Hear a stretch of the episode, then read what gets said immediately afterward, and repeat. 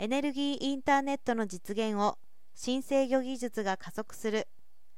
エネルギー資源の確保が世界各地で大問題となっています。現代社会は地球規模で電子・電動化しています。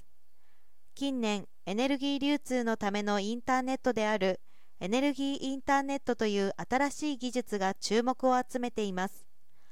情報のインターネットに着想を得たエネルギー流通のためのインターネットのことであり需要化と供給化の組み合わせをこれまで以上に自由にします。エネルギーインターネットにより多彩なサービスが展開されると期待されます。しかし電力パケット型のそれに毛沢東系などの制御システムを端末として接続するためには制御システム側に蓄電池やキャパシタといった電力並活化のためのデバイスを備える必要がありました。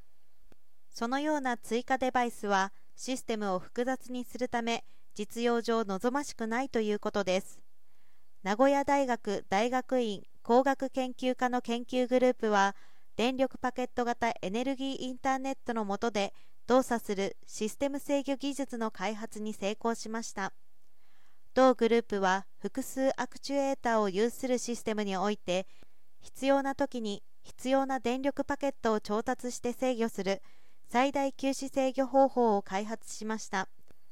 これにより電力並活化用のデバイスを使うことなく制御をすることが可能になりました。